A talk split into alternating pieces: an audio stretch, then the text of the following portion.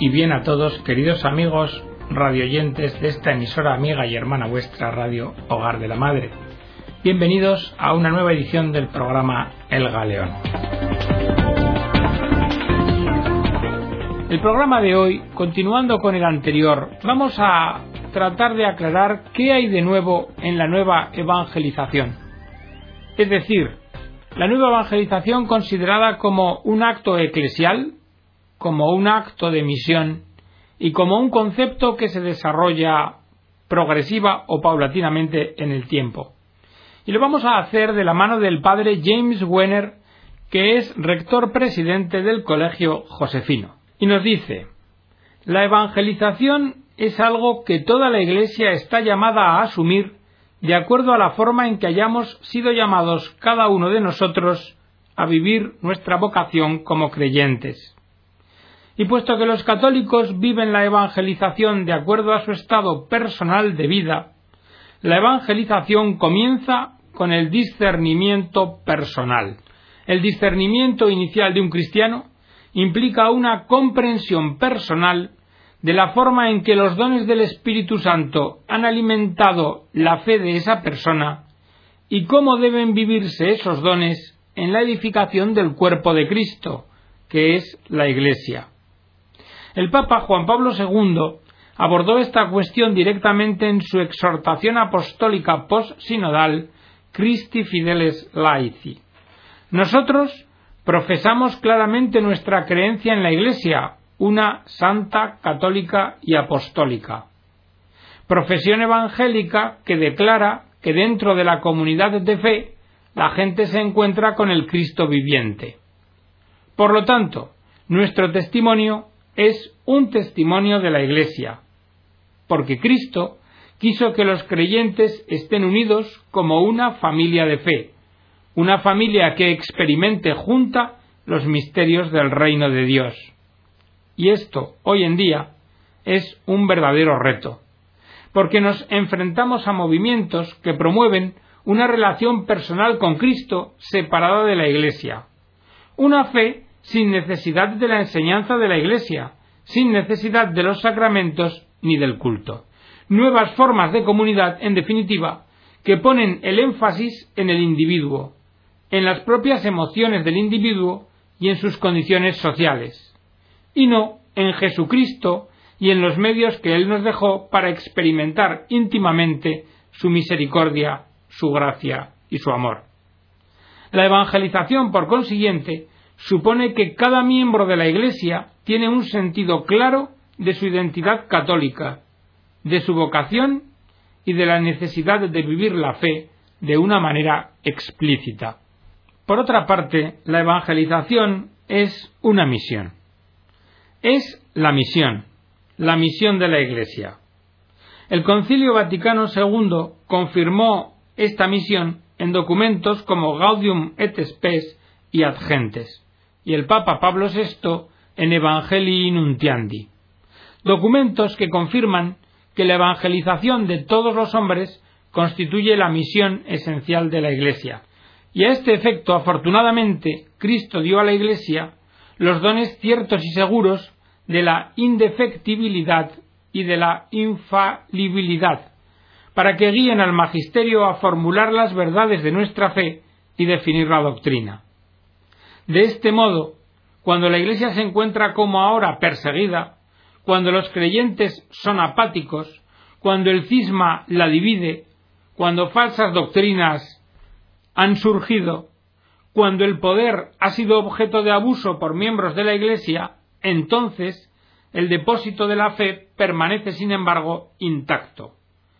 El don de la interpretación auténtica dado al magisterio nos asegura que en cualquier condición en que se encuentre la Iglesia, el contenido de nuestra fe se mantenga sin cambios. Y con esta garantía, que impide que la evangelización lo sea de una mera opinión personal, se engarza a su vez la garantía de que el Evangelio nunca guarda silencio en nada que se refiera a los asuntos humanos. Esta es la evangelización. Discernir cómo la Iglesia puede hacer efectivo el Evangelio de Cristo en cualquier situación en que la gente se encuentre. Y no, no significa cambiar el Evangelio para que se ajuste o se corresponda con la condición humana, porque el Evangelio no tiene fecha de caducidad. Entonces, podemos preguntarnos, ¿por qué fue convocado el Concilio Vaticano II? Pues bien, fue convocado porque la Iglesia reconoció que el Evangelio de Cristo tiene algo que decir acerca de las nuevas condiciones cambiantes que enfrentan individuos, familias y culturas en el mundo de su tiempo. Por esto, el Vaticano II formuló una comprensión actual de la misión y de cómo esta misión tiene impacto en todos los aspectos de la Iglesia, desde la Sagrada Liturgia hasta la formación de sacerdotes, desde la educación de los fieles laicos hasta nuestras relaciones con los no cristianos, desde nuestra más profunda identidad teológica como el cuerpo de Cristo hasta cómo la Iglesia se relaciona con el mundo moderno. El Vaticano II preparó el escenario para la nueva forma en que llegaríamos a entender la nueva evangelización. Nos vamos a fijar ahora en el desarrollo del concepto nueva evangelización. Los obispos de América Latina utilizaron el concepto nueva evangelización en el año 1968 en su mensaje a los pueblos de América Latina para abordar la forma en que el Evangelio podía llegar tanto a la élite como a los pobres, a ambos de igual manera y con intenso fervor. También el beato Papa Juan Pablo II utilizó este concepto en Polonia durante el primer año de su pontificado. Él, el Santo Padre, había experimentado de primera mano las tensiones entre la Iglesia de Polonia y el gobierno comunista, mientras que era sacerdote, obispo y cardenal. Por lo tanto, con el uso del concepto, reconoció, así como las nuevas realidades en que la Iglesia se estaba encontrando, como la forma en que la Iglesia podría encontrar una oportunidad para evangelizar inmersa en esas tensiones. La nueva evangelización se convirtió en un neologismo durante el pontificado del Papa Juan Pablo II y se aplicó al llevar la Iglesia a todas las esferas de la actividad humana, en consonancia con la propuesta que hizo en su homilía nada más ser nombrado Papa. Abrid a su potestad salvadora los confines de los estados, los sistemas económicos y los políticos, los extensos campos de la cultura, de la civilización y del desarrollo. No tengáis miedo. Cristo conoce lo que hay dentro del hombre, Solo él lo conoce. La Iglesia Universal se enfrentaría a gobiernos comunistas, ideologías políticas, teologías falsas o subdesarrolladas, y al surgimiento del secularismo radical. El Santo Padre estaba haciendo algo nuevo, pero desde la continuidad, y de la misma forma en que los apóstoles habían llevado a cabo su ministerio. Juan Pablo II utilizó el concepto nueva evangelización para describir la situación de los católicos que ya no practican su fe o que abandonan la Iglesia en pos de otras confesiones. El Papa convocó asambleas especiales de obispos y tras estas asambleas escribió exhortaciones posinodales. En la exhortación Ecclesia en América, el Papa escribió El programa de una nueva evangelización no puede limitarse solo a revitalizar la fe de los creyentes rutinarios, sino que ha de buscar también anunciar a Cristo en aquellos ambientes en los que es desconocido. Por tanto, podemos decir que la nueva evangelización explica la naturaleza de la misión de la Iglesia. Allí donde estén las personas, allí la Iglesia debe de estar presente. Pero ahora nosotros nos interrogamos cuáles son los métodos para la nueva evangelización. Y vemos que hay dos métodos, la inculturación y la catequesis. Primero, la inculturación del Evangelio. La Iglesia debe responder a los interrogantes perennes de la humanidad sobre el sentido de la vida presente. Así, resulta que es necesario conocer y comprender el mundo en que vivimos, sus esperanzas, sus aspiraciones y el sesgo dramático diríamos que con frecuencia le caracteriza. ¿Y por qué? La misión de la Iglesia es evangelizar, por tanto, a las personas y a la cultura. Y para lograr esto, la nueva evangelización promueve un auténtico humanismo que sólo se puede encontrar en Jesucristo. El significado de la cultura encuentra expresión en el Evangelio.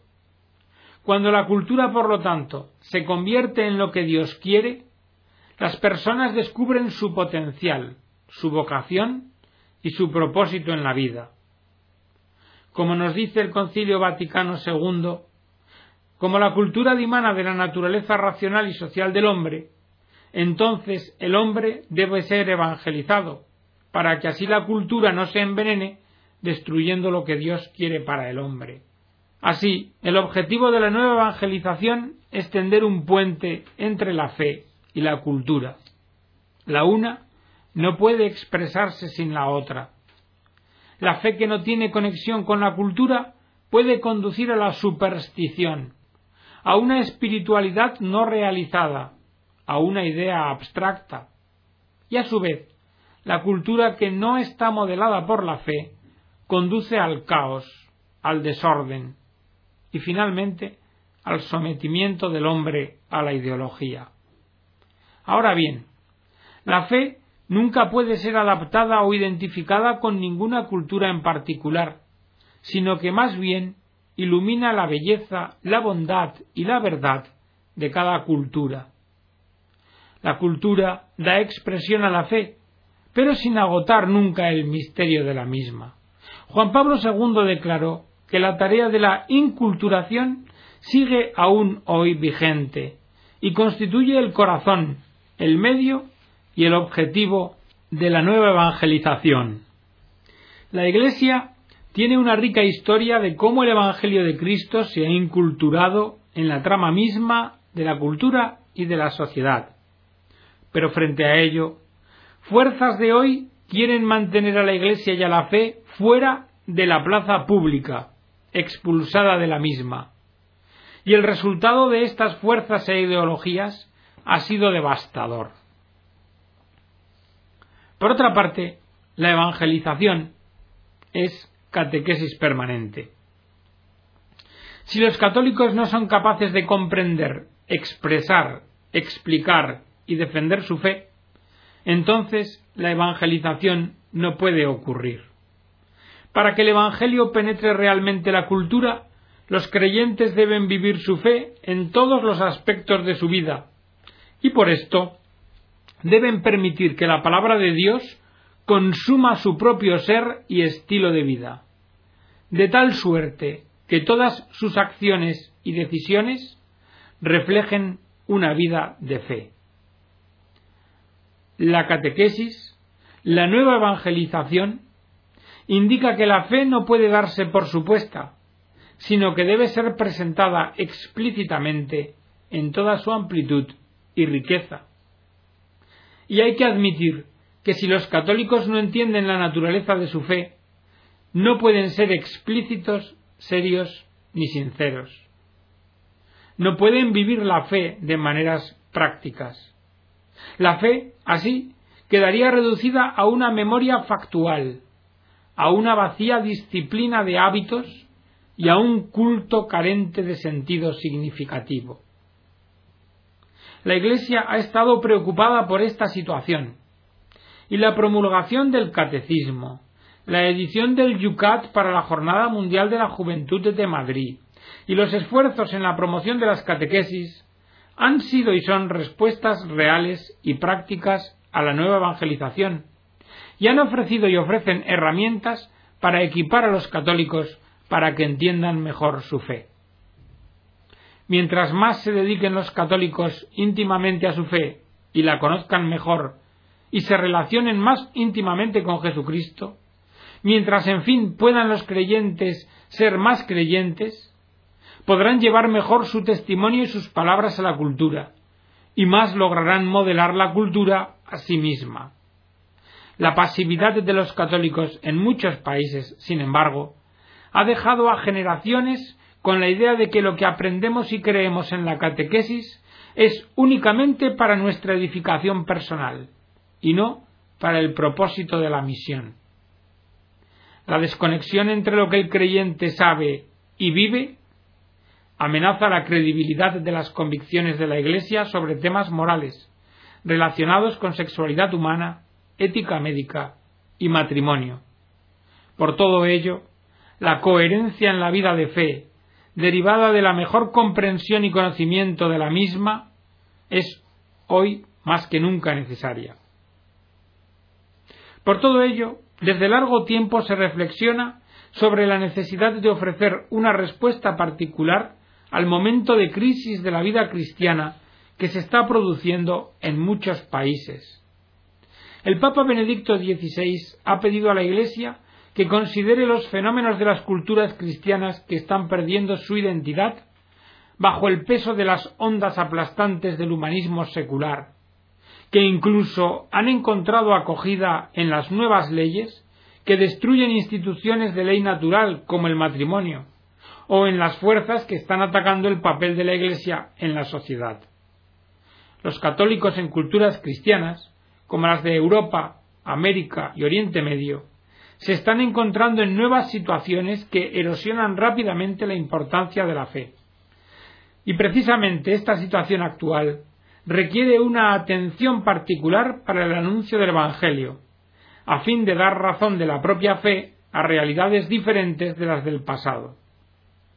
La actitud que fuerzas de humanismo secular están creando frente a nuevas situaciones, a menudo dejan a la gente pensando que la Iglesia es enemiga de la cultura. Y nada más falso. En realidad, la Iglesia es su mayor defensora porque la Iglesia habla con verdad y claridad cuando existen situaciones en que la cultura está siendo envenenada, la gente pierde sus derechos y las fuerzas políticas y económicas oprimen a las personas. Veíamos en el programa anterior cómo no es lo mismo hacer proselitismo que evangelizar. Vamos a ir al testimonio de Mark Neugebauer, una persona que va evolucionando en su vida moral y espiritual buscando la verdad y que de judío ortodoxo acaba siendo una persona católica. Nos cuenta Mark Neugebauer que este viaje el suyo empezó muy lejos. Él pertenecía a una familia judía ortodoxa muy dañada por el recuerdo de las persecuciones. Cuenta, mi padre es un superviviente del holocausto de Auschwitz y la familia de mi madre sobrevivió a los pogroms en la Unión Soviética. Ambos se instalaron en Canadá y nos criaron a mi hermana y a mí en un entorno judío, en la lengua yiddish, donde todos nuestros amigos eran judíos. Para nosotros el cristianismo era la religión extranjera, la fe de los antisemitas y de los que nos odiaban, el credo de los cruzados, de los inquisidores, de los perseguidores y de los nazis. Pero aun así, mi madre me recordaba permanentemente que Jesús había sido, era judío. Un día, siendo joven, leí un libro del escritor en yiddish Sholem Asch titulado El Nazareno. Asch publicó este libro en 1939 y es un libro que hablaba muy bien de Jesús y en el que se iniciaba una trilogía junto con otros dos posteriores sobre la Virgen y los apóstoles. Lo cierto es que este libro me cautivó, dice Mark. Después vi la película de Jesús de Nazaret y en mí creció la atracción por su figura. Y todos los años escuchaba en Navidad el Mesías de Händel y leía del libreto esa frase Por nuestras transgresiones fue herido, dañado por nuestras iniquidades en sus llagas nos hemos curado. Yo pensaba, dice Mark, que este era un fragmento del Nuevo Testamento, pero luego descubrí que era un texto de la Biblia hebrea, de Isaías.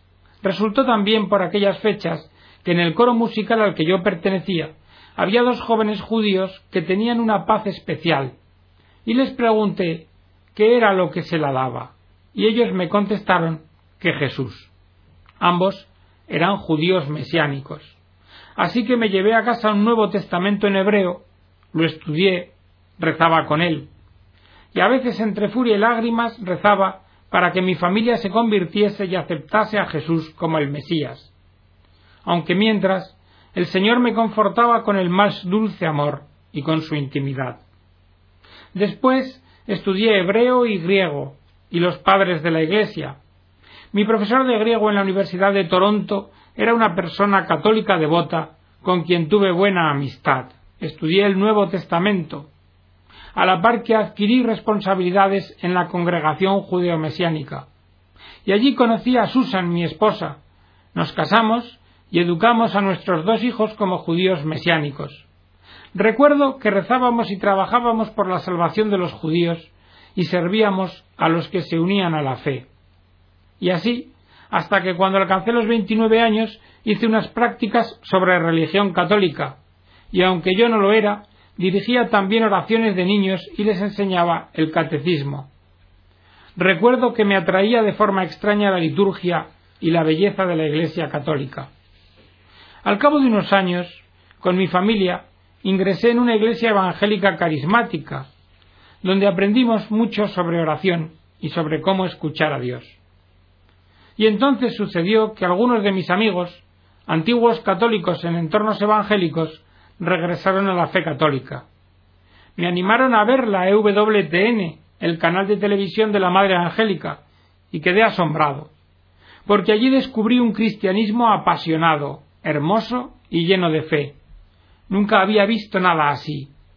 Pese a los problemas doctrinales que con mi formación encontraba, los referentes a la Virgen María, a los santos y al purgatorio, mi corazón se sentía atraído de formas inesperadas y bajo el influjo de la declaración Nostra Aetate y de la enseñanza del Vaticano II sobre el pueblo de Israel y de los pasos de fraternidad que había dado Juan Pablo II, sentí una necesidad profunda de perdonar a la Iglesia, a la vez que de arrepentirme también de lo que habían sido mis propios prejuicios. Así, comprendí que ser judío y explorar el catolicismo a la vez era algo seguro. Por estos días soñé con algunos hombres vestidos de marrón, y unos amigos me recomendaron conocer la oración contemplativa y sus grandes maestros carmelitas, como los españoles Santa Teresa de Ávila y San Juan de la Cruz. En el año 2007 murió mi hermana en circunstancias trágicas. Todavía yo era evangélico, pero acudía a una parroquia católica buscando un espacio de silencio para rezar.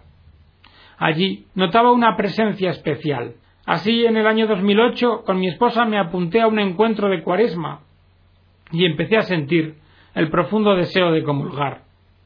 Ahora yo experimentaba la presencia real de Cristo en la Eucaristía.